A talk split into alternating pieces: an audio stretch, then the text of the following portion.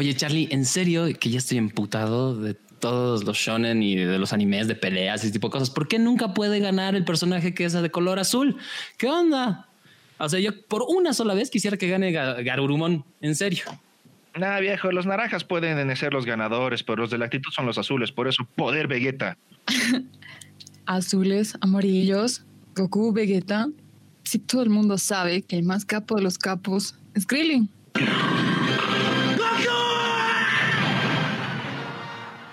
Hoy en Ready Player Geek, las cosas que odiamos de Dragon Ball.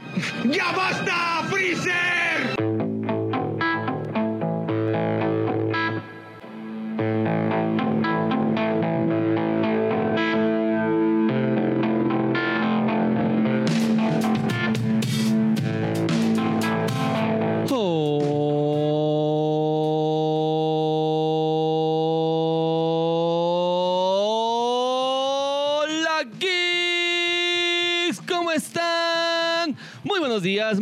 Tardes, buenas noches, o en, el horario que nos estés escuchando. Bienvenido, esto es Ready Player Geek Podcast. Comenzamos, señores. Alfie, Charlie, Dai. ¿Cómo están, muchachada? Saludos, Brayallines. ¿Cómo nos va hoy día? Brayallines, no manches. Exacto, del clan Nakaroto. Brian, Hola a todos, buenas, buenas a la hora que sea que estén escuchando esto. Hola, geeksitos bonitos, papitos queridos, ¿cómo están? Ay, día, noche o mañana de hoy. Bienvenidos a toda la ñoñada que nos escucha. Es hermoso estar en un capítulo más de Ready Player Geek Podcast. Pues tenemos lo mejor para ustedes. Todas las semanas venimos con lo mejor del geekismo, la animación, el anime, los videojuegos, pues todas las cosas geniales que te gustan están aquí en Ready Player Geek. Y pues hoy tenemos un capítulo súper interesante, ¿o no, mi querido Charlie? ¿De qué vamos a hablar hoy día? Hoy día va a ir todo nuestro hate a las cosas que no nos gustan de Dragon Ball. Ahí, ahí toca decir que creo que de todos los integrantes de Ready Player Geek, todos amamos Dragon Ball entendemos sí, cultural. Está, está realmente fregado hacer un capítulo de esta onda, pero de ahí va el ejercicio del comunicador de simplemente romper sus propias barreras, destruirse a sí mismo un poquito. Y pues este ejercicio que esperemos que les divierta viene a ustedes con la garantía, la confianza, el poder de Droguería Inti y su producto Neurobimin, ¿o no es así, mi querida Dae? Así es, porque si queremos mejorar todas nuestras capacidades mentales, si queremos tener una capacidad de deducción de Batman, si, queremos mejorar nuestras habilidades de Auspex y todo lo referente a nuestra capacidad mental, tenemos que tomar Neurobimin, que viene de la mano de Droguería Inti, porque con salud todo, es posible, señores. Todo es posible con salud, porque hoy día tenemos que tocar, sí el capítulo más complicado que vamos a hacer de, eh, de Ready Play Podcast fue tan fácil hablar de los Caballeros Zodíaco porque eh, éramos fanáticos. Fue tan fácil hablar del poder de los Caballeros Dorados y comparar uno con otro porque también éramos fanáticos, pero no éramos así tan cariñosos como somos de Dragon Ball porque nosotros sí. Creo que los cuatro hemos crecido con Dragon Ball y creo que va a ser tan difícil ver las cosas malas de un Dragon Ball Z y creo que va a ser un, cosito, un poquito más fácil ver las cosas malas de un Super, pero del Z sí nos va a costar mucho. Es que es como que yo de alguna forma he sido criado con, con Dragon Ball. O sea, tengo dos, dos, dos, dos grandes mentores en mi vida que, que, están por fuera de mis padres, digamos, que son los Simpsons y Dragon Ball. Entonces, llegar a un punto en tener que criticar de las cosas que más amas, pues vamos a ver quién sale llorando después de este capítulo. Seguramente voy a ser yo, pero a ver, a ver cómo nos va. Ok, bueno, vamos a comenzar ahora diciendo qué cosas no nos agradan. Empecemos, ¿qué les parece con el Chikigoku? Porque ahí empezó todo.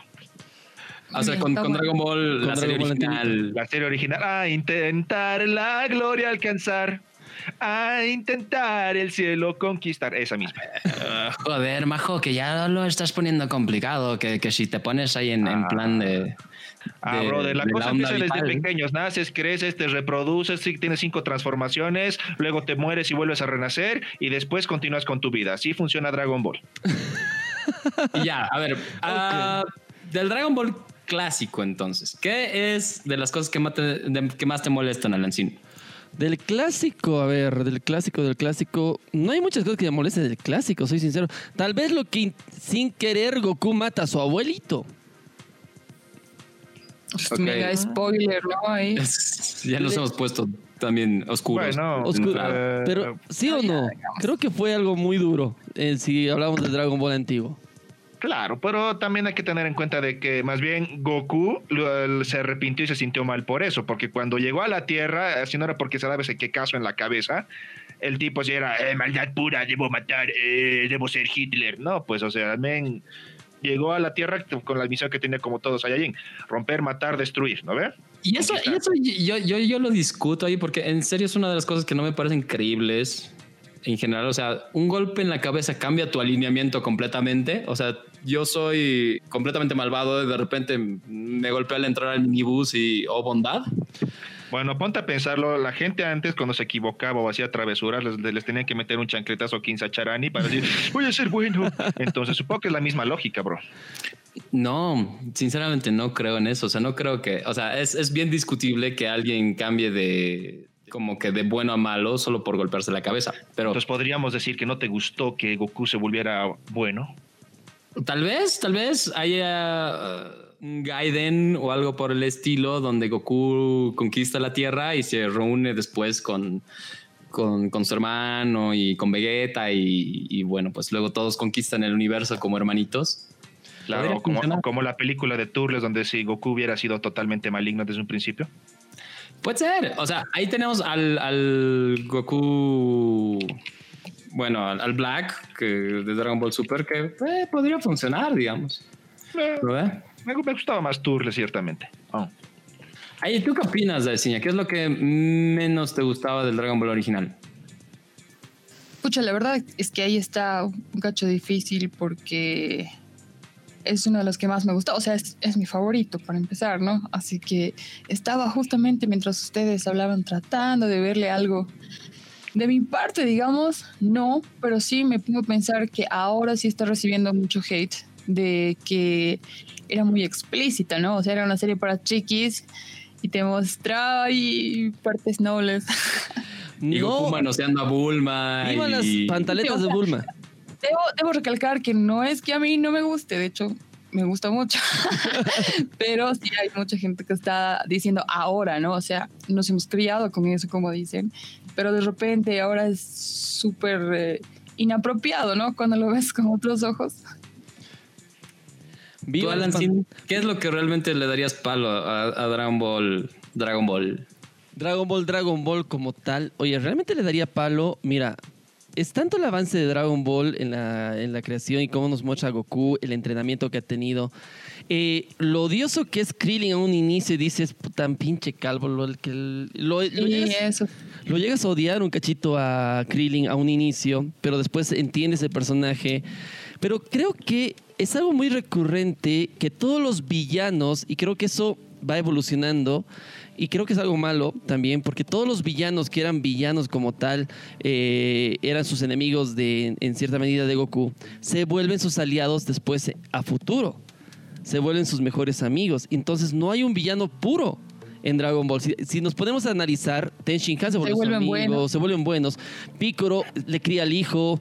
Eh, eh, eh, en Dragon Ball Super, Freezer se vuelve medio que bueno y medio, medio aliado a Goku. Medio que los villanos dentro de Dragon Ball siempre se transforman en buenos. está la patrulla roja que al final como que nunca, nunca dejan de ser villanos, pero son pésimos en su trabajo. Son básicamente la inspiración del equipo Rocket. Mm, lo, único bueno que dejaron ha sido Android 18. No, no, pero estás hablando de Dragon Ball clásico. O sea, ah, bueno, de clásico. Ha, no tenido enemigos que se han mantenido malos, pero la cagada es esta, es como en Naruto, Pero Tao Pai Pai es como que, no sé, pues, el, el bro... Tao Pai Pai ha sido el primero en ponerle su puta a Goku. Sí, pero es como que el bro en tus clases de manejo te aplazó una vez, pero luego que ya te dan la licencia te vale verga, ¿no? ¿Eh? Ah, pero ha, tenido que recuperarse y ha tenido que descubrir que, ah, sí, los Saiyajines cuando los pierden y, se, están a punto de morirse, recién se vuelven más guachos, ¿no ve? Y ahí es donde ha conocido al maestro Karim, a Mr. Popo. Entonces, el tema es que, digamos, ha tenido Oye, muchos Mr. Popo, hablemos de Mr. Popo un rato. Racismo. I have a Ay, dream. no, por favor. Eh, viejo, Recontra racismo. pero en nuestras épocas era, no- viejo, era normal ver a Mr. Popo. Hasta de que cambiar de color a Mr. Popo por eso. O sea, yo no me daba que era el. Popo negro hasta que me han ¿qué pasa, dicho bro? así de, según yo Mr. Popo era, no sé, pues solo el, el que cuidaba a Kamisama, ¿no? Pero es, es que es un mundo en que en serio el racismo vale verga, porque el dios de la tierra es un extraterrestre verde, hay dinosaurios y eh, O sea, claro, si vamos a hablar de razas, y justamente es, también me estaba acordando de eso, una de las cosas que no que no que odiaba, pero como que ha sido como que un shock porque era muy muy chiqui cuando empezó a ver Dragon Ball, era como mezclaban así el público, no, y gritaba a la gente con criaturitas antropomorfas y decías, eso ¿Qué, son esos? y, y, o sea, si vamos a hablar de racismo, hay 800 mil razas, ¿no? Por eso es como Zootopia o Beast, Beastars, eh, pero eh, mucho antes, o sea, no, no puedes decir que estos conceptos sean nuevos, Dragon Ball lo hizo primero. Inicialmente Ulon era, el- un, era un malvado travieso, pero hasta que Puar descubre, ah, si no te graduaste de la escuela de cambios y eres un nabo. ¿Y qué quiero de recompensa? Pantaletas. Ok. Pero Un chanchito, un, pidote cha- se- un un- chanchito hentai que solamente vive fácil. Esa era la descripción del bro. Creo que ya les he contado por qué, o sea, a mí siempre me, me intrigaba por qué el deseo que hicieron la primera vez que juntaron las esferas del dragón es que Ulung se mete y evita que, que los de la patrulla roja hagan su deseo, ¿no ve? Sí. No Entonces, era los de la patrulla roja. No era, Era, la patrulla roja. No, eran los, los, los tres changuitos primero, que era el tipo azulito, el, zor- el zorrito y la minita. Y la Esos pero tres. al final ellos trabajan por la patrulla roja. Son pues. de la No, patrulla roja. no claro. son de la patrulla roja. Son, eran, huevo- eran cosa aparte. A ver, lo vamos a discutir, pero lo que me interesaba de, de ese deseo, y eso es solo para molestarte, mi querido Charlie, lo que me molestaba de ese deseo era que eh, yo no sabía por qué le daban unas pantaletas a Ulong. O sea, porque pide el deseo y, Oh. y caían unos, pan- unos pantaletas. Yo no sabía qué onda. Hasta que años después me enteré que Bulma significa pantaletas en, en japonés, como todos los nombres frikis que tienen en Dragon Ball, o son comida o son Accesorios. electrodoméstico. Entonces es, es- es chistoso, ¿no? Eh? Ah, ya. Es. My Pilaf, eh, Pilaf y Shu. Pilaf. La- Ajá. Son de la patrulla roja, pues. eh, a un inicio sí, pero después ya Pilaf se vuelve independiente de la Patrulla Roja. Creo a un inicio sí comienzan como de la Patrulla Roja Mai, pero después se, eh, se alía Pilaf y Pilaf ya quiere buscar sus propios deseos. Y es todo lo que pasa después en la historia de Dragon Ball Z. Bueno, ahí seguramente la, audiencia nos va como que, que discutir. Y, y bueno, ahí es como que díganos qué opinan de, de Pilaf y, y la patrulla roja y toda la onda, que, que- que es un tema sensible. De hecho, pero Pilaf aparece incluso en Dragon Ball GT y en Dragon Ball Super. O sea, todo el equipo de, de Pilaf, ¿no ve? Entonces, Mira, es como que un personaje que ha mantenido importancia a través del tiempo, de alguna forma, pero es, es demasiado nabo, todos él y su no, equipo. han, han rellenado, porque además, por ejemplo, la tipa es así una pederasta en potencia porque quiere con Trunks. Por más de que hayan, la hayan rejuvenecido. El zorrito es el más ubicado ahí. así que los demás están haciendo su bebé. Zorro. No, ese zorrito es demasiado crack. Era, tenía trajecito de ninja y todo. Yo, yo era chocho con ese zorrito. Pero la cosa es que eso en Dragon Ball es lo que pasó. Cosa también que me emputaban ahí, por ejemplo, en el torneo de las artes marciales, Goku debió ganar. Yo le doy su crédito al maestro Roshi de que es muy capo, muy crack, lo que sea. Pero eh, Goku tenía que haber ganado el torneo de las artes marciales. Mm, tal vez, o sea, iba en ese tiempo de una como que moral de mm, como que enseñarle a Goku a ser humilde, pero a posteriori se ve que no funcionó. O sea, no, realmente- mientras más pelea el tipo más chocho y además se vuelve más chorizudo y así síguele y síguele. Tanto así que se olvida de su familia, tanto así que se olvida de los amigos, tanto así que se olvida de todo, ¿no ve? Entonces, en ese sentido es realmente muy creo que era, era la maña de Toriyama de que siempre sea Goku el que gane porque habían otros guerreros que podían darle o sea, el mismo Vegeta no pero no era, el, más fanboy de Goku creo que es Toriyama mismo entonces era pues wow el más Pero hay, hay que evaluarlo. ¿Realmente Goku gana? ¿Realmente Goku gana? O sea, en Dragon Ball sí. Y, y, por ejemplo, yo creo que el, el pico de su carrera es realmente cuando a través, atraviesa a Piccolo Daimaku, literalmente. Claro, o sea, le hace la, hace la gran Ralph Gorgori cuando, cuando entra por la ventana, sí, le hace la misma. Pero la joda está en que Goku ha tenido un par de derrotas interesantes. Primera derrota, como ya mencioné, es la de, con la de Top Pai Pai, que por más que haya vuelto después a reventarle su mandarín en gajos, ha sido una derrota. Después ha tenido la que sufrió con el maestro Roshi Después la que tuvo con Vegeta, porque la primera vez que Vegeta. Técnicamente fue Yakichun. O sea, vamos a llegar a Vegeta. Todavía no, no te saltes, hermano. Estoy mencionando las cosas que detesto, bro. Tranquilo, no está todo es cronológico contigo, hermano. Tranquilo. Exacto. Yo, así he encontrado, he encontrado mi tarjeta de True Bruja. Ahí tenía sangrecita ahí todo. No, pero igual, de cualquier manera, cuando llegó Vegeta, igual. Ya, fue derrotado. Terminemos con Dragon Ball eh, clásico y vámonos a Dragon Ball Z. Ya, creo que ya toca. Y ahí sí, pues vamos a remangarnos las mangas, vamos a ponernos en modo Super Saiyajin, ah, porque esto tiene que, esto va a doler. Algo más que podemos decir del Dragon Ball como tal es la aparición de Milk y cómo lo domina tan rápido y tan fácil a, Goku. Directamente es que Goku era ignorancia pura, bro. Goku es ignorancia pura, ese es el punto. No, no, no, no era ignorancia. En el Dragon Ball clásico no era ignorancia, era inocencia. Eso es distinto. lo, rapta. Mm, sinónimos, sinónimos. En sí, le dice, te vas a casar conmigo y el otro, ¿quieres casarse? Te voy a enseñar. pobre Goku, le, enseñaron bien. Supongo. Vamos a, vamos a Dragon Ball Z y empecemos con eso. Probablemente la primera vez de Goku fue una violación.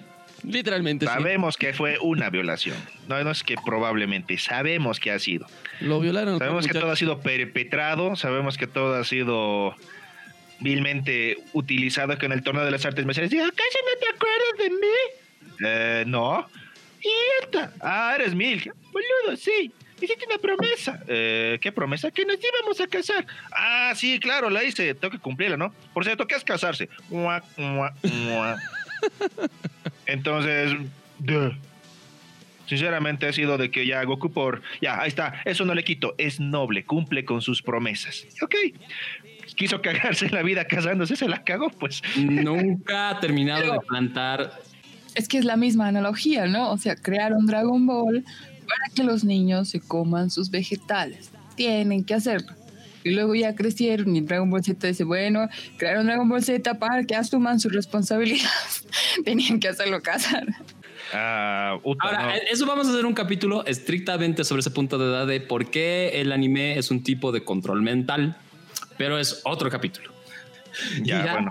Ok, pero igual en Z hay muchas cosas también que son despreciables. Ejemplo, y esto es con tema de lo que jugaban con los tiempos, al igual que supercampeones, así, mientras que en los supercampeones la, la pelota tenía que tardarse puta cinco episodios de llegar del medio campo al arco. En Dragon Ball Z era Goku al fin llegará a Namekusei. Goku está a punto de llegar a Namekusei. Goku ya casi aterriza en Namekusei. Yo voy a decir, que aterrice de una concheta, ¿ves? Por eso eso es lo único que rescatable que tengo de Kai de Dragon Ball eh, Kai, eso es lo único que tengo respetable. Han acortado esas mamadas. Ya, han acortado, pero han, matado lo que es Dragon Ball. El Kai mató todo lo que era de la esencia de Dragon Ball. Por eso es lo único que voy a rescatar de, de, Dragon Ball Kai. Bueno, y además de que la imagen está en HD, ya. Pero después, esas son las únicas dos cosas. Si les interesa a la gente que ha llegado recién al podcast en este capítulo o en los anteriores, tenemos un capítulo sobre la saga de Freezer que explica por qué esa saga ha durado tanto. Entonces ahí lo pueden chequear en, en, nuestro catálogo en Spotify, en Apple Podcast, en Google Podcast o donde sea que escuchen sus podcasts. Ahí denos un like, compártanlo por favor, porque bueno, pues la, esclavitud no es divertida para nadie y queremos escapar algún día. Vamos que se puede. Exacto. Eh, hablando algo así bien franco y sincero, en Dragon Ball Z vemos dos tipos de... Y yo lo que más odio, sinceramente, es qué mal padre es Goku y qué buen y, le doy su puntito extra a Vegeta como papá. Realmente Goku es una persona que no es, que no es buen papá. Lo deja Gohan criando con su enemigo, muere y lo deja Gohan ahí tumbado con Piccolo. Piccolo se vuelve papá de Gohan. Nunca fue buen padre Goku. Mira, te explico por qué no fue buen padre también. Además de que obviamente le vale verga. A ver, ¿por qué? Es por el hecho de que el tipo, y con la ironía de las palabras, vive muerto salva el mundo, hace todo lo que sea, pero el tipo se la pasa recorriendo el camino de la serpiente más veces de lo que va al baño. Entonces, es lógico, o sea, no, no, no puede ser padre de quien no está ahí presente. Y las veces que revive son para pelear y volverse a morir.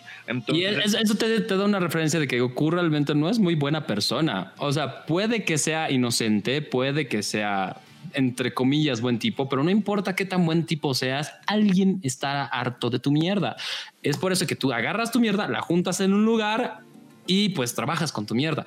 Entonces, yo creo que ahí Goku, sinceramente, mm, es como que una alegoría a lo que realmente es un, un, esposo a la fuerza y un mal esposo y padre como tal, porque tampoco es que sea muy buen ciudadano. Una pinche vez tiene que sacar una licencia de conducir y prácticamente destruye media ciudad en el proceso. Sí. Bueno, sí. Oigan, eso sí, pero... Hablando en serio, Goku, ¿cuándo ha trabajado Goku? Nunca lo hemos visto. Es que Goku no necesita trabajar, eh, el mundo le debe su culo a Goku. No, pero vive, vive de los torneos de las artes marciales que gana. Y aún así, y eso, y esto tenemos como que evidencia, él en una sentada se acaba todo un premio de las artes marciales. Cuando le gana a Jackie Chun o al maestro Roshi, en serio se come todo el premio en una sentada. Entonces, ¿cómo tú, siendo Milk, puedes mantener una familia, digamos, de tres o cuatro, si es que él se le ocurre aparecer, porque nunca aparece? Siempre, pues, siempre es por eso, es que aunque no parece, aunque no es tan prominentemente millonaria como Bulma, Milk siempre estuvo bien sentada porque es la hija de Oxatan, que tenía tierras, lo que sea, y demás mamadas, y por eso siempre ha vivido relativamente tranquila con eso. No, tenía, no hay pedos con la plata, si no lo, estaría latigando a Goku para que consiga un trabajo además de salvar el mundo. Bueno, la galaxia, el universo, lo que ahora sea.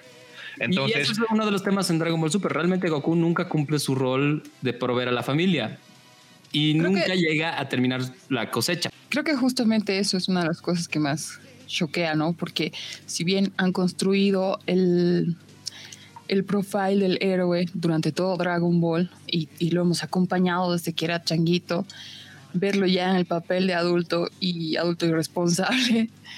O sea, por eso los superhéroes solteros hacen bien el trabajo, ¿no? Están haciendo lo que tienen que hacer. En cambio, a Goku sí le pusieron la familia y es como que te choca un cacho ver al, al héroe que te has construido en la cabeza y ves que, que falla no más como cualquier otro humano o peor.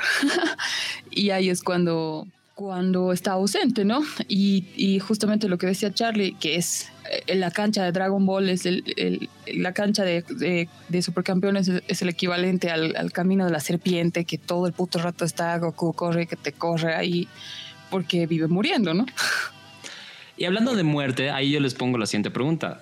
Y es algo que a mí me molesta mucho, o sea que ¿la muerte significa algo en Dragon Ball? Vale cinco vergas, bro. Sí, con las esferas del dragón comprobamos que no, porque la muerte de Krillin parecía que iba a ser eterna. Pero ya con las esferas de Namekusei pueden revivir. Bueno, pero lo, lo que a mí me ha gustado, por ejemplo, eso ya cuando pasemos a GT, es que digamos, ahí había, había, había un punto en el que incluso el poder de las esferas traía consecuencias, es que abusabas de este. Entonces, eso era algo rescatable. Pero en Z lo que ha pasado también es el hecho de que ya te han puesto una figura de Goku que no impresiona si es que ya eres adulto y lo miras como que, a la puta, pero este tipo es un fracaso como padre, como ser humano. Pero también para lo que han hecho para los chicos, cuando ya pasaron de que sea un Goku chiquito de aventura, de recorrer el mundo y pelearse un cachín con otros, ahora Z era pura acción, puro kekis. Z era kekis. Y eso es un tema, o sea, a mí me encantan los queques, vamos, que se puede, las explosiones necesitas, nadie se está quejando, America, fuck yeah, o Japan, hell yeah. Pero, ¿cómo es que realmente tú puedes evaluar ciertas cosas? Porque tienes una secuela a toda esta premisa que te plantea Dragon Ball, que realmente eh, es sobre conseguir las esferas del dragón es cómo tú puedes eh, cumplir tus deseos o cómo tienes tú a esta historia sobre este niño súper extraño que tiene que desenvolverse en este mundo. Y luego, pues, va directamente a los caques. O sea, porque toda la trama, o sea, las esferas del dragón ya no se vuelven como que un hilo conductor, sino que son simplemente un accesorio para que la muerte no signifique nada. Y eso es una de las cosas más discutibles de Dragon Ball de Z para adelante. Sí, por eso es que, digamos, las, las esferas del dragón, eh, no sé, el báculo de Goku, la espada de Gohan, eh, las semillas de ermitaño, son todos accesorios para usar por ahí, los arcillos para fusionarse, todas esas mamadas ya son equipamiento básicamente. El problema con Z ha sido que Por eso las, las peleas han suplantado, pero también al mismo tiempo que ese ha sido el problema, eso ha sido lo que más ha traído, porque pongámonos a pensarlo y de una vez analizamos, para la mayoría de los mens, nos gusta más Z que cualquier otra eh, saga de Dragon Ball.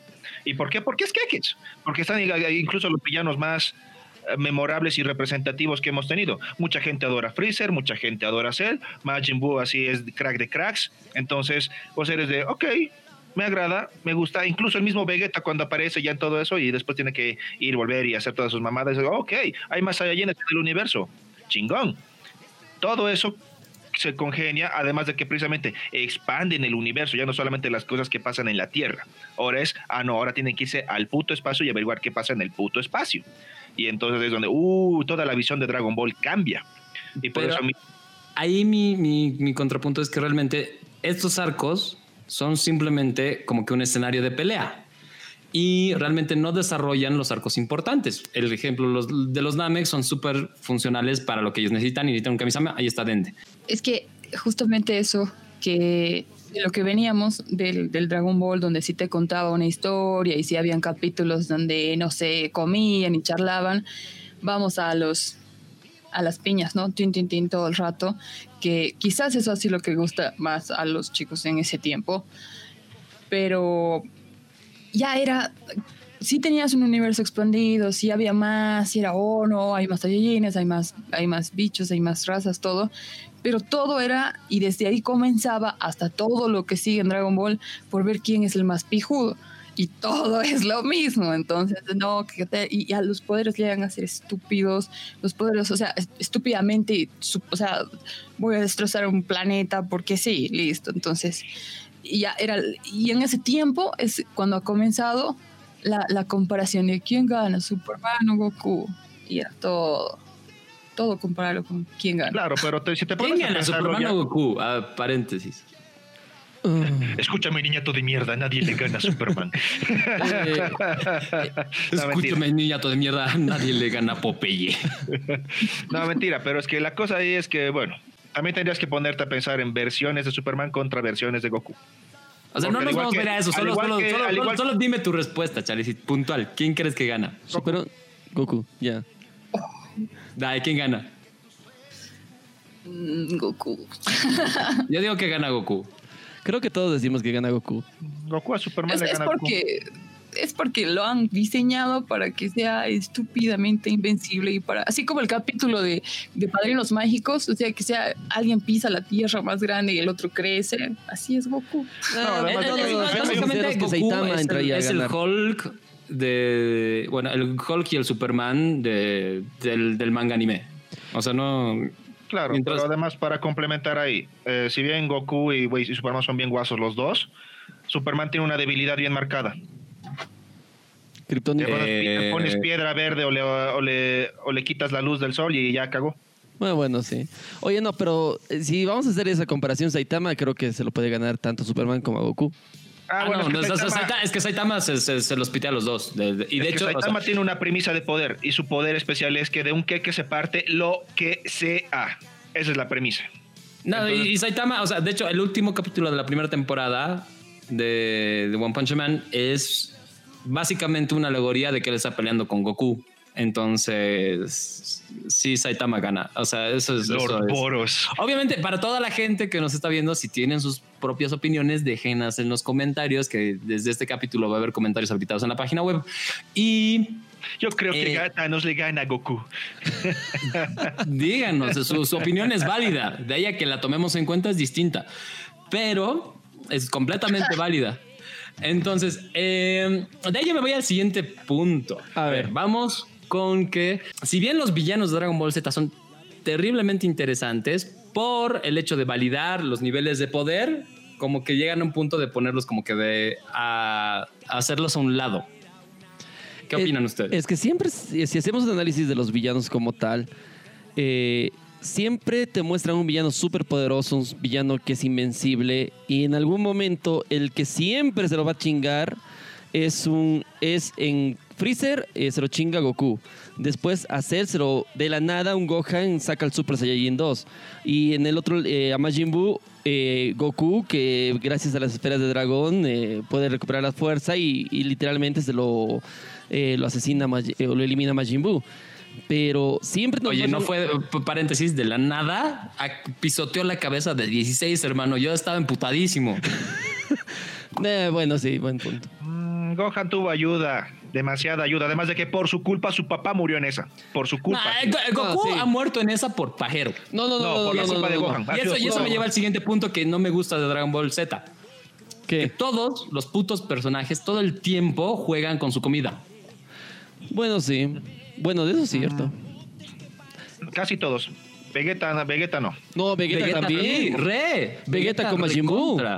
Vegeta solamente lo hizo con- una vez. Goku lo hace todo el tiempo. No, Y esa Vegeta vez casi Cell. le cuesta la vida a la humanidad entera y crea un futuro distópico. Cada vez que juegan con su comida le cuesta a la, huma- la humanidad todo, la galaxia. Así que. O sea, es- Vegeta deja que Cell llegue a forma perfecta porque Se cree el más porno o chingón. porque yo soy demasiado pijudo para, para Cell. Y claramente el problema es que a Vegeta siempre, siempre, siempre se agarran el, el dildo que él quiere usar y se lo, y lo utilizan contra él mismo. Tienen que ser bien sinceros con eso. Sí. Y no es solo una vez, porque ha hecho eso con Cell y también en la saga de Buu tiene algunas opciones para intentar lograrla y no lo hace Menciona esas opciones. Cuando se vuelve Majin Vegeta. Podría realmente acabar con Babidi al tiro si tenía control de sí mismo y no lo hace y se va ridículamente a matar gente y a pelear con Goku. Exacto. Fácilmente Ya. podría no dejarlo salir a Majin Buu. Ajá. Eso- y eso- decide es un hacerlo de a mierda, eso no le voluntad. puedo negar. Y siempre tiene un problema con que Goku sea el mejor. Pero Y eso. Goku es peor. Goku podía haberle ganado a Freezer muy fácilmente, podría ganarlo, haberle ganado a Cell muy fácilmente, podría haberle ganado a Majin Buu muy fácilmente y ya si- saliendo de pajas de Ultra Instinto y cosas porque Virus y todos los demás ya Jiren y compañía son demasiado ya en otro nivel. Podría haber resuelto algunas de esas situaciones mejor que simplemente poner a toda la realidad, pinche realidad y o universo en peligro. Pero bueno, eso me lo tomé demasiado personal. Sigan, por favor. Otra cosa es que odias el guion. Lo detestas. Es que, a ver, seamos sinceros. Aparte de, la sacada de madres que hemos dicho hace rato, que es eh, las batallas, batallas y batallas, Dragon Ball Z tiene una historia profunda, tiene una historia realmente interesante. Si quitamos todas las peleas. Ah. Mira, la, la parte del arco de Trunks, ese, ese- ese es interesante. ¿Por qué? Porque me- lo que a mí me gustó, por ejemplo, es que cuando Trunks vuelve a su tiempo ya entrenado, más mamado y toda la mierda, a él les pone su puta 17 y a 18 y retorna a la paz y el, el- tiempo ocurre como tiene que ser. Obviamente tuvo que pasar un montón de mierda, ¿no? De que se enfrenten a Cell, de que haya la forma perfecta, de que 16 se ponga filosófico y toda la mierda, pero la cosa es que, digamos, ese, en ese arco sí ha habido, digamos, ese tipo de interacción y juego con las líneas temporales y demás que, que profundizaba en argumento. Eso sí ha sido interesante. Eh, antes de eso, cuando ya aparecieron los Saiyajines, ya para decir que, ok, existe más de uno que tiene cola en este universo, eso está chido. Todos tenemos cola que nos pisen, Charlie. Mm, bueno, depende cuánto quieras así hablar de culos, pero la cosa es que... ¿Por qué culos? ¿Qué clase de respuesta es eso? Tranquilo, brother, tranquilo. Hay mucho odio en tu corazón, bro, tranquilo. De, de- de- ¿De de- dónde de- vienen los culos con una cola, viejo? Sí, de los o Saiyajines, sea, es como Dios. que- bueno, ya, síguele, síguele. Estás en un punto muy Sé- sé- interesante. Sé, feliz, brother, sé feliz, es lo que te digo. Lo soy. Entonces- o sea, me, me gusta de hecho tu punto de que el el arco de Trunks es el mejor escrito. Por eso, el arco de Trunks es buenísimo. En el, contigo, el de los Saiyajin ha sido bueno que sepa que había, haya más Saiyajines en el espacio, que casualmente uno de ellos era el hermano de Goku, que, que expliquen de dónde putas viene Goku y te muestran a quién era para mí el Saiyajin más cholo y pijudo de todos, Bardak. Para mí Bardak es el mejor de los Saiyajines. La mayoría de las historias que son buenas de Dragon Ball Z no son historias de Dragon Ball Z, son Gaidens. O sea, Bardak no es eh, can, historia canon de Dragon Ball Z. Exacto. Y Trunks, toda la, toda la línea alternativa es básicamente un universo paralelo. Sí, por eso ya tal vez no sea el canon de la, de la serie, pero digamos ha tenido sus momentos de argumento, sí, de que priman más los, los queques, las batallas, las decisiones cojudas y todo lo demás, ciertamente, pero también es porque tiene que haber un guion y porque si no todo se acaba en dos episodios como hoy en día en todos los animes. Así es la cosa. Entonces, ahí en Z, otra cosa que como digo, es imputante, es el hecho de que se tarden demasiado en, cierta, en llegar a ciertos puntos. otra cosa que es estúpidamente tonta desde mi perspectiva es que Goku o cualquier otro cuando vence a un enemigo, ah, quisiera que reencarne en otra cosa, que se vuelva bueno. Ya, a Vegeta no le quedó de otra porque tenía que ser su Sasuke, tenía que ser su Mat, tenía que ser el otro antagonista amargado que quieras ponerle de, bueno, coprotagonista amargado que quieras ponerle de nombre por ahí. Ya, eso era por temas de guion y tenía que suceder. Pero también comparten ese punto lo que dice ahí el Alan de que, ah, bueno, puta, los muertos, igual en el infierno, así, ah, tenemos que ayudar, ah, qué huevada, ya nos meteremos a hacer esto. Majin Buu. Majin Vegeta, es cierto, eso ha sido un puto porque solamente quería pelearse con Goku porque le ardía que fuera más fuerte que él. Cierto. Pero aún así también ha dicho, además de que en el momento final de Majin Vegeta ha sido la parte más bonita que ha sido como papá, según yo. Cuando le dice a Trunks que lo quiere. Por claro, ahora, ahí es como que el camino al infierno está embaldosado de buenas intenciones, ¿no ve? O sea, lo quiere muy bonito, ha matado mucha gente antes, así que supongo que de todas maneras que tu papá sea un asesino no importa. Ponte a pensar tu pero, pero, pero, aún así su, su sacrificio es inútil, entonces es como que es, el, el guion es malo, hay que admitirlo, porque invalidas absolutamente todo el esfuerzo que ha hecho Vegeta hasta ese punto. No, se trata de invalidar, se trata también de divertirte un poco con eso, porque tú lo quieres ver todo de una manera muy lógica, bro. Tú, tendrías que haber hecho esto de manera coherente. A ver, entonces vamos, te voy a, a, ver, te voy a dar lógica entonces. lógica para tus nalgas entonces. Iba a ser como que Mr. Satan es el verdadero héroe de Dragon Ball Z. No, Yajirobe y Mr. Satan. Yajirobe nos salvó de Vegeta cuando estaba en su modo eh, mono gigante, eh, cortándole la cola, y Mr. Satan pidiendo ayuda a la Tierra, viejo. Y Bulma creando una máquina del tiempo. Entonces. Bulma, yo creo que es la heroína de. O sea, sin radar del dragón, no hay Dragon Ball. No había Dragon Ball, exacto. O sea, Bulma es. Bulma es Bulma. Señora Bulma, pase por acá. El, ala nueva con Table Dance eh, está diseñada específicamente para usted. Sin, sin, el radar no había Dragon Ball. O sea, sin Bulma en traje de conejita no había la pubertad de cuántos de ustedes. ¿De cuántas de ustedes? O sea, no, es, específico a género. Ay, qué progresistas. ya, pero sí, eso, eso, Ahora pasemos a Dragon Ball GT, porque creo que ya hemos sacado la mierda todo lo ah, que podíamos sacarle a Z. No, es que yo voy a hacer el punto de Dragon Ball. O sea, Mr. Satan realmente es el que eh, logra calmar a Buu eh, en el torneo de Cell tiene un rol súper importante porque, o sea, porque nos lleva a eh, el punto donde Gohan pierde los estribos por, porque Cell aplasta la cabeza de 16 y inclusive en Dragon Ball Super Mr. Satan es el que se encarga constantemente de eh, cuidar a que Buu no destruya la humanidad y o el planeta. Entonces, considerando eso, yo creo que es súper importante hablar de Mr. Satan en este sentido, porque eh, aparte es como que más o menos como lo que pega Dragon Ball entre Super, GT y etcétera, etcétera, porque es como que de ahí viene Videl, entonces no lo podemos ignorar. E incluso es realmente la razón por la que vencen al Bumalo, porque nadie les ha tirado bola a Goku y a Vegeta cuando estaban pidiendo energía para ser Genkidama y Mr. Satan la logra. Entonces, yo creo que si no lo habías pensado antes o si te emputaba Mr. Satan, es tiempo que le, que le des un, un chance ahí porque si te fijas, ha hecho más trabajo que Goku bueno, no puedo decir que más trabajo y, eso también es mucho de que se lo crean, pero ha hecho, ha tenido un rol importante y no es tanto Charle como nosotros pensamos en el rol de defender a la humanidad y al universo entero, de hecho. Ya puede tener sus puntos a, a favor para hacerla más, más política la cosa, más llevadera. Él puede ser los cuerpos de paz si lo quiere llamar así. Pero las, las, Ballistic Guns siempre han sido Goku y Vegeta. Así de simple. Ah, eh, o sea, por, y por si acaso, Goku me parece un gran personaje, pero el problema es que en, por, por todo este contexto lo han subutilizado.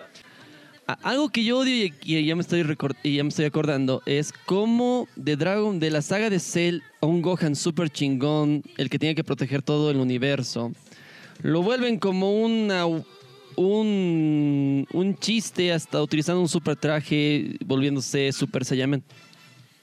Y yo digo que no han, no han explotado lo suficiente el arco de Saiyaman. Podría ser como Spider-Man. Podría ser una serie entera. Podría ser un spin-off, tranquilamente.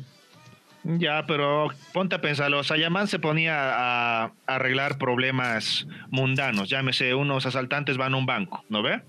Y normalmente es igual que Superman, a los Saiyajines le rebotan las balas ubicadas, ¿sí? Entonces, ¿qué, ¿qué de divertido tendría que todo el tiempo haya arcos en los que, oh, sí, este grupo de terroristas eh, se robó una bomba nuclear. Ah, me cago, voy, le saco su puta, va a explotar la bomba. La contengo con un Kame Kameha y listo. Soy el héroe. Todos los días va a ser lo mismo porque no tiene comparación, no tiene enemigo que le pueda llegar a los talones a Sayaman. Y eso que Sayaman en ese momento es un, un Gohan desentrenado, que es un pussy. Y no lo dijo Superman si, si tu argumento fuera válido, digamos. No, pero por eso, claro, haces que los guionistas creen, creen villanos más chingones, pues entonces ya llevas a otro level esas cosas. Claro, y lo, que sí no me gustaba de Sayaman era que el diseño del traje podía ser mucho más chévere. A mí me parece que el personaje de Gohan, por más de que es original a su manera, es pelotudo. Sí. Porque además la Mila ahí también se pasa de pelotuda. Ay, tienes que ponerte a estudiar. ¿Qué voy a estudiar si no va a haber mundo donde estudiar? Así, mujeres nos están chingando. Ahora. Ay, no tienes que venir a estudiar. Ay, vieja, no me como, como chingas. Mira, mamá, si yo dejo que esta gente destruya la tierra, no hay colegio, no hay universidades, no hay formas de titularme, entonces no jodas, primero mato gente y luego vengo a estudiar. ¿Qué te parece? Eso suena así de Woman, where is my super suit? Por eso mismo.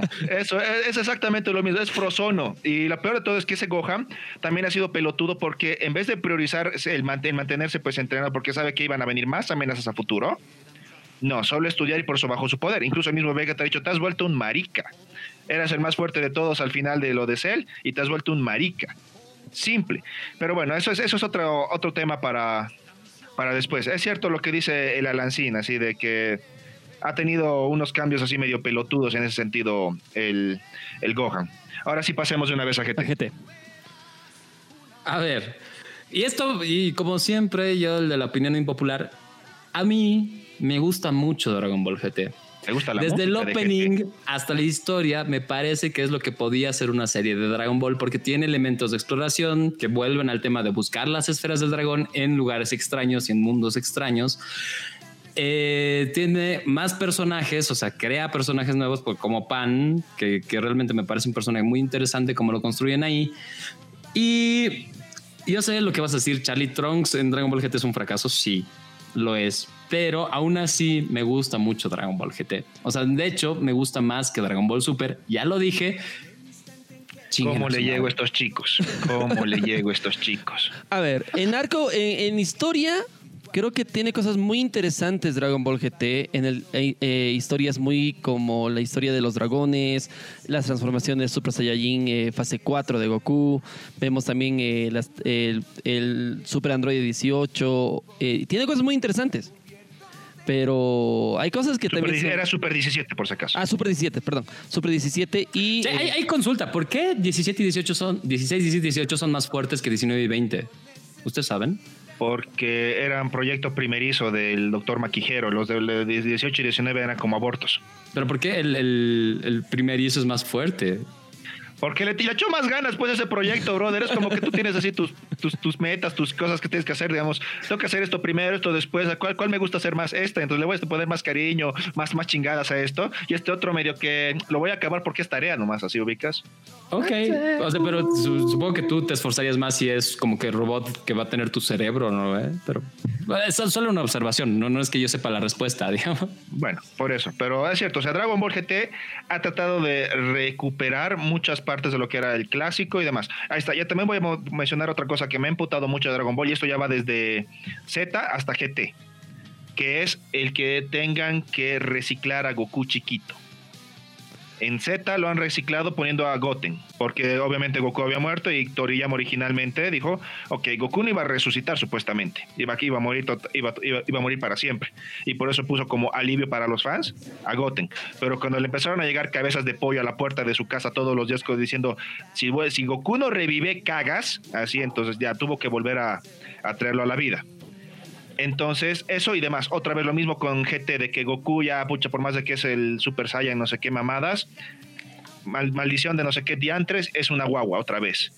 O solo cuando se transforma en Saiyan 4 ya recuten el cuerpazo que, que, es el original más o menos que tenía.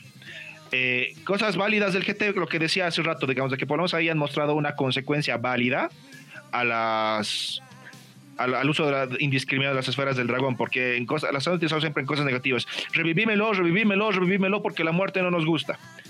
Ya dejen de chingar y por eso aparecen los dragones, ¿no ve? Entonces, ya, válido.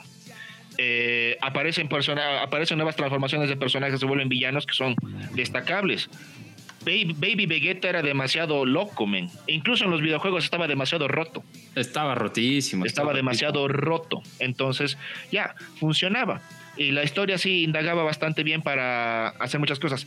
Pan, lo siento, no me pareció un personaje que pudieses decir, wow, qué entrañable. No, Pan ha sido solo sirvió para sacar Saiyajin Dios en películas, nada más. Ahora, el, problema ahí, o sea, está mejor desarrollado que otros personajes porque hay que admitirlo que no es el fuerte de Toriyama desarrollar personajes femeninos o darles un rol importante en la historia. Eso es absolutamente cierto, porque si bien Bulma es argumentablemente uno de los mejores personajes femeninos de todo el anime, aún así está subutilizado. Entonces, es, mi querida Pan tenía un margen de crecimiento que no ha sido explotado por Toriyama. Y es triste, ¿o no, Dai? Y además de que tienes que entrar en otro detalle, eh, Dragon Ball GT no fue hecho por Toriyama, lo hicieron sus alumnos. Y probablemente creo que por eso es bueno. Vaya, Alfredo. Oh, oh, oh, eh, acabas de decir algo que te van a lanzar tierra, hermano, por todo lado. ¿Cuál tierra? Querosén, hermano. Y a, Toriyama le vale dos, dos esferas del dragón, lo que yo piense, pero el tema es que es un punto válido. A veces tienes que alejar la creación de su dueño. ¿Qué le ha hecho George Lucas a Star Wars después de un rato? ¿Qué le ha hecho J.K. Rowling a Harry Potter? A veces tu primera ópera prima tienes que dejarla brillar por sí sola. Star Wars no es buena comparación porque ¿qué le ha hecho Disney después de Star Wars? Ah, no, eso estuvo mucho peor. Sí, lo siento, ahí tienes toda la razón. Ah, Así que por eso. Los fanboys no, no es que Akira Toriyama te va a decir nada. Pero sí, en ese punto hay varias personas que han, han, hecho, ¿no? Obviamente se iba a dejar escuchar esa queja porque no hay allí mujeres, porque tanto drama para que haya una representatividad de guerrera, de mujer y los otros personajes que encajaban como que a la fuerza. Hay representatividad de Guerrera. 18, por ejemplo, es una full representatividad, además de que es madre. Ok, y tiene que aguantar a Krillin, que igual se la pasa muerta mucho rato, así que digamos que es válido. Es viuda, viuda a tiempo parcial, ¿no? Es Android de Luchón. Es Android de Luchón. Pero tiene, o sea, y ese es el problema. Tiene personajes femeninos que podían ser muy geniales. A mí Lunch me encantaba. O sea, el, el concepto de Lunch me parecía brillante pero desaparece de un rato al otro. Iba a ser el siguiente caballero de Géminis, lo sabemos. Estaba bueno, pero desaparece de un rato al otro, tal cual. Sí, entonces. Hay, muchos personajes que desaparecen y que los dejan en el olvido. Por ejemplo, el cacique flecha gorda que ayuda a Goku, igual desaparece. O sea, al final del, GT y de y aparece como que haciendo y, y, creo que hace para la Genki Dama final, o sea que, que sí, o sea, con la que usan contra Majin Buu y aparece en él y su hijito haciéndole su aparición. Las manos hacia arriba, las manos hacia abajo, muy bien. Por eso, entonces, eso ya, eso es lo que podemos decir ahorita de GT. Oye, pero eh, haciendo un análisis en serio, eh, Bra siendo hija de Vegeta no explota sus poderes y tampoco explotan mucho la historia en GT y eso que Bra puede ser de los personajes más chingones porque tiene la potencialidad de inteligencia de la familia de Bulma y el poder de, un Super Saiyajin. Exacto. Y se ha demostrado que los Saiyamans son terriblemente poderosos. O sea, esa raza híbrida Saiyajin humana. Entonces, eh, es como que Toriyama y o compañía Toei o lo que sea saquen la cabeza del culo y dennos historias de Dragon Ball con otros personajes que pueden ser o no mujeres también. Eso sería genial. Brother, estás diciendo cosas que no van a pasar porque sabes que Toriyama el día que esté incluso muerto, le van a seguir lloviendo regalías en su tumba. Ah, por, por más de que saquen, van a sacar más basura de Dragon Ball, lo van a empeorar el producto, va a seguir vendiendo. Lo ha demostrado, esa, esa porquería existe desde los finales de los 70, principios de los 80 y hasta ahora, casi 40 años, sigue tan popular como siempre.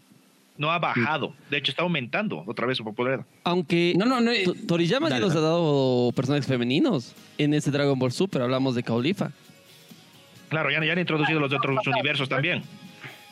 esos son, son puntos a favor. O sea, obviamente nadie se salva de tener que hacer las cosas políticamente correctas para, para los medios, televisión y demás. Entonces, por eso ya hacen los ajustes de guion respectivos, ¿no ve? Entonces, de cualquier manera, ahora ya pasando a Dragon Ball Super y cosas que no nos gustan, por ejemplo, porque primero vayamos otra vez a. Ah, no, antes de Super, quiero mencionar otra cosa. Quiero mencionar las, las, dos, las dos primeras películas. Antes de mencionar las dos eh. primeras películas, mi querido Charlie, tenemos que agradecer, por supuesto, a lo que nos está dando superpoderes para poder seguir hablando de Dragon Ball y recordando todos los datos que nos estamos acordando. Hablamos de. Neurobimin. Porque ilumina tu mente. Oh no, mi querido Alfie, ilumina nuestras mentes, nos da superpoderes para seguir adelante con este podcast. ¿Qué es lo que pasa con Neurobimin, mi querido Alan? Pues que es el neurotónico que incrementa tus funciones cerebrales. ¿Estás cansado por el trabajo? ¿Has tenido un día terrible con toda tu tarea de la universidad? Pues no te preocupes porque Neurobimin tiene la solución, te da su poder increíble para que tú tengas la fluidez mental de recordar todos los datos, de simplemente pues ser feliz y pues tener una capacidad mental que deslumbre. Neurobimin es ese neurotónico que te da toda esta, esta increíble fuerza y lo que tiene de mejor y máximo es que tiene la garantía, la confianza y la seguridad de Droguería Inti, porque con salud todo es posible. Exactamente, todo es posible con salud. ¿Qué estabas diciendo, Charlie? Perdón por cortarte. Uh, no, ya, ya no los perdono. Váyanse a su Saiyajina madre, no mentira. Eh, ahora, no, lo que estaba diciendo es que, por ejemplo, en la, en, la, película de la batalla de los dioses, como digo, lo que me pareció estúpido fue tener que usar un bebé que ni siquiera nació para ser el quinto Saiyajin y llamar a Super Saiyajin Dios. Eso me pareció estúpido, horrible. Estúpida. Exacto. Después lo que sí me encantó es que Goku no gana. Eso fue lindo. Después, eh, contra, la, contra la resurrección de Freezer, cosa pésima que hagan Deus Ex Máquina, de que vuelvan en el tiempo y de que lo arreglen todo. Estupidez total. Ahora, pasándome a Dragon Ball Super, que es lo que ya está más de moda y lo que la muchos ya conocen últimamente porque está más mainstream. Men, lo que odio es que Goku no, no sepa saludar. Que todo el tiempo lo tenga que estar tachando de retrasado y que incluso sus mismas formas de actuar sean de retrasado. Hola, señor, ¿cómo está? Ay, cállate, brother. En serio, solo dedícate a pelear de una vez por todas. Eso sí me parece ridículo en Dragon Ball Super. Adelante, bueno, y, y, esa es una tendencia lo que pasa con Goku en Dragon Ball Super, porque parece que se hubiera vuelto a golpear la cabeza y hubiera bajado unos 150 puntos de IQ. Eso sí. Que se ve en muchas otras cosas. Por ejemplo, Homero, cada año que pasa se vuelve más estúpido y era una persona que era razonablemente estúpida. No veo, o sea, no, no, no era exagerado. No era exagerado. Y eso pasa con Goku, porque no no era esta persona en la que tú probablemente ibas a confiar para resolverte un problema de álgebra, ¿no ve? Pero en algunos momentos, inclusive en Dragon Ball Z, resuelve problemas complicados y se nota que su realmente su astucia está involucrada en la batalla y tiene la capacidad de ver hacia adelante, cosa que yo he sentido que en Super, y eso también me va a causar otra orden ardecida con antorchas y picas en mi puerta, pero en Super no han sabido aprovechar bien. Y, a mí me gusta Dragon Ball Super, tiene algunos momentos interesantes, pero probablemente todas las sagas de Dragon Ball al momento es la que menos me gusta. Justo por el tema de que desvirtúa muchas de las cosas que se ven construido y a fuerza en los anteriores Dragon Ball. A ver, a mí sinceramente lo que no me gusta y apoyo a Charlie, que aquí se ve un Goku demasiado idiota, demasiado... que ha bajado mucho eh, su conocimiento y a eso te empluma. Yo pero creo, para mí, creo que Dragon Ball Super tiene dos buenos arcos argumentales y que son muy interesantes, la saga de Black Goku y la batalla de justamente el torneo eh, de los universos, que me parecen muy interesantes en el contexto de cómo te presentan la saga de Black, que tiene una historia muy interesante, y el torneo, ya que es, puro es pura pelea, pero tiene cositas, matices, pero muy parciales y muy, eh, muy interesantes, al presentarte nuevos personajes del universo 6, como los Saiyajins o las Saiyajins mujeres por primera vez. Eso era necesario, hay que, hay que admitirlo, era necesario. A mí lo que me gustó ahí fue que le, pudieron dar otra vez protagonismo a personas que ya me sido olvidados. El maestro Roshi peleando, men. Es de las cosas grandes del maestro Roshi ha sido devolverme las lanzas. Ahí está el humano más fuerte de todos. Krillin come pija. Roshi es la vida. Sí, o sea, eso ah, tiene, tiene sus momentos claves realmente porque el, eh, esa pelea del maestro Roshi. No me hagas recuerdo, que voy a llorar, voy a volver a llorar. Sí, es, es, es, bueno. Ahora, a mí algo que no me gusta de Dragon Ball Super, aparte de eso, es que le bajan mucho el tono a Vegeta. O sea, parte de lo interesante de la personalidad de Vegeta, que es ese Sundere emputante que, que realmente, o sea, tiene el ego creído, porque aparte de ser realeza es súper chingonamente fuerte. Pero aquí o sea, cada vez que aparece Virus, Vegeta se hacen los pantalones. Eso no me gusta.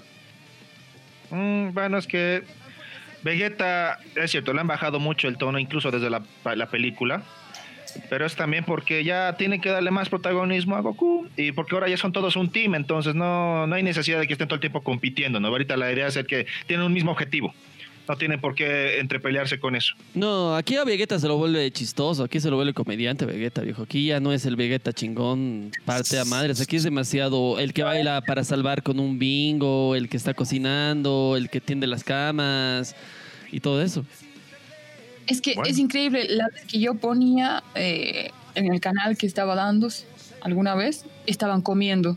Era increíble, si en el Dragon Ball Z entrabas y estaban a medio chingadazos, aquí están comiendo y todo el tiempo están cocinando o están comiendo. Y es como alguna comparación con Helsing, cuando Helsing, a, la nueva serie, que tiene ese, ese toque de animecito súper exagerado y, y, la serie original es más oscura todo y ahora es lo mismo que ha pasado con, con el Super, ¿no? Ahora es como que más tiraba comedia todo.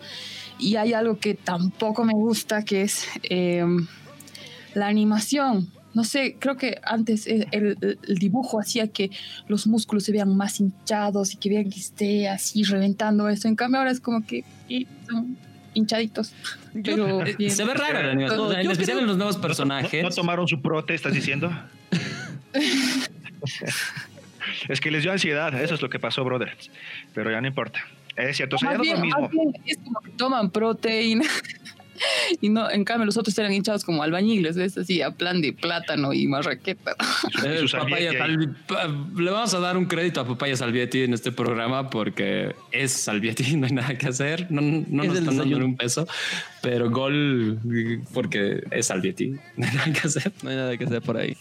Pero estás diciendo algo, Alfi, estás diciendo algo. Eh, justo eso, el diseño de los personajes, o sea, inclusive si yo esperaría una mujer Saiyajin, tendría que, aparte de estar mamadísima, ser hermosa. Y a mí, Caulifa y compañía, no me gusta el diseño de los personajes. O sea, yo me, si, si tú ves, o sea, te esperas a alguien como que, no sabes, una Beadle en esteroides, eh, hermosa, increíble, mamazona, así con un traje súper chingón. Y no, o sea, lo siento, o sea, el, hombre heterosexual que hay dentro de mí, muy escondido, no está muy tripeado con, con Caulifa ni compañía. Eh, a mí me gusta Kale. A mí me gusta mucho Kale, pero esos, esos gustos y gustos, ¿no? Claro, o sea, de hecho, yo a 18 le doy mucho más que, que a Califa. Qué consejos. cuidado con Krillin. Alfi, cuidado con exacto, Exacto, exacto, exacto, A ver. A ella, le pago el café con leche, tranquilo. A mí lo que de la animación como tal, yo no lo veo tan mal, soy sincero. En el comparado con el anterior, sí, hay mucho falta el esteroide, como dice Dai, pero ha mejorado su animación de lo que era en los primeros capítulos, en la primera de Freezer, que, era realmente para patear en el trasero la animación de Dragon Ball Super. Después de la saga de, de Black Goku y del torneo, ya mejoraron mucho la animación. Para mí mejoró mucho. Después de de Seven Deadly Sins, todo está bonito. Justo yo iba a decir eso, o sea, no hay problema porque existe la tercera temporada de Nanatsu no Taisai y pues... Por eso, chicos, bueno. quieren que sus animaciones salgan bien, no le den nada a Estudios Den. Sí. ah, ellos son los de acuerdo, ellos son. De acuerdo. ¿Por qué no podemos seguir haciendo cosas con Gainax? ¿Me recuerdan? Eh, porque son muy independientes y viven en su propio pedo. Ok, ok. Aunque no se olviden que ya vamos con alianzas con Netflix, así que. Madhouse for the win. Madhouse for the win, de acuerdo. Completamente de acuerdo. Y creo que aquí realmente el debate es. Es bien difícil encontrar las cosas que odias de algo que amas. Y muy pese a que haya pasado el tiempo, Dragon Ball sigue siendo Dragon Ball eh, ha sido como que yo he empezado a ver un cachito de Caballeros del Zodíaco, justo terminó la temporada y yo eh, he empezado a ver Dragon Ball, no entendía qué pasaba, pero desde entonces he estado enamorado del anime de una forma o de otra. Y pues bueno, de ahí descubres cositas como Sailor Moon, que deberíamos hacer un capítulo especial, como Sakura Card Captors, como todas las tandas después. Y el tema es, puedes odiar muchas cosas, pero tiene muchísimas cosas buenas. Es como que un, un fomento para, si no has leído el manga, léelo. Si no has visto Dragon Ball original, véelo. Eh, cosas súper rescatables que a mí me encantan es que Dragon Ball es de esos pocos shows que puedes ver mucho más en español que, que en idioma original. Yo hasta el día de hoy no tolero la voz de Goku en japonés. Ah, sí, sí, Apoyo. Sí, sí. Apoyo, somos dos. Sí, que, que Viva las México, cabrones. Sí, sí, a- Intertrack, ¿para qué? Que lo hacía de 10 en, en su tiempo con, con su doblaje. Entonces, ahí les tenemos que pasar la pregunta a ustedes, mis queridos geeks.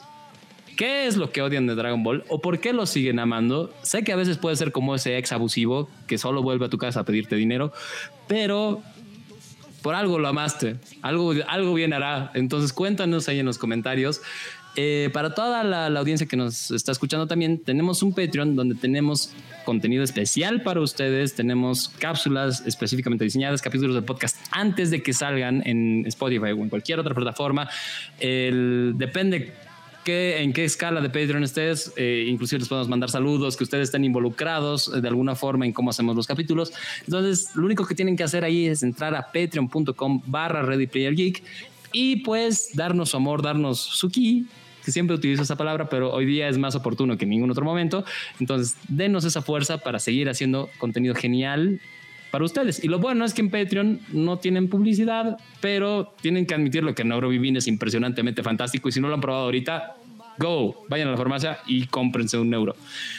Eso creo que ha sido todo por hoy, mis queridos geeks. Les tengo que agradecer terriblemente a los jueces del infierno y a mi querida y poderosa Dae, señora de los Malcaps, antidiluviana por excelencia. Solo que no sé cómo le hace porque es, es una cosa rara estar antes de Malcap, pero después. Entonces, gracias chicos, querida Dae. Así es, nenes. Entonces nos vamos a ver en la siguiente. El tiempo no es eh, lineal, así que después podemos hablar de eso si quieren. Eh, sí ha sido un poco, un poco jodidito pillar los defectos a lo que te gusta, pero hey, criticoneando se pilla y... y esperemos que la próxima ya hablemos de cosas que sí nos gusten. A menos que ustedes quieran que hablemos de cosas que no nos gusten, en todo caso, apóyennos en Patreon para obtener más contenido, mejor calidad y más sabrosura. Chao, chicos. Si nos tenemos que despedir, señores, se reencuentro con nosotros en el siguiente podcast a través, sí, a través de todas las eh, plataformas que nos escuchan. Señores, eso fue el Ready Player Geek Podcast. Hasta la siguiente. Les decimos. Adiós. Adiós. Adiós. Que la fuerza les acompañe.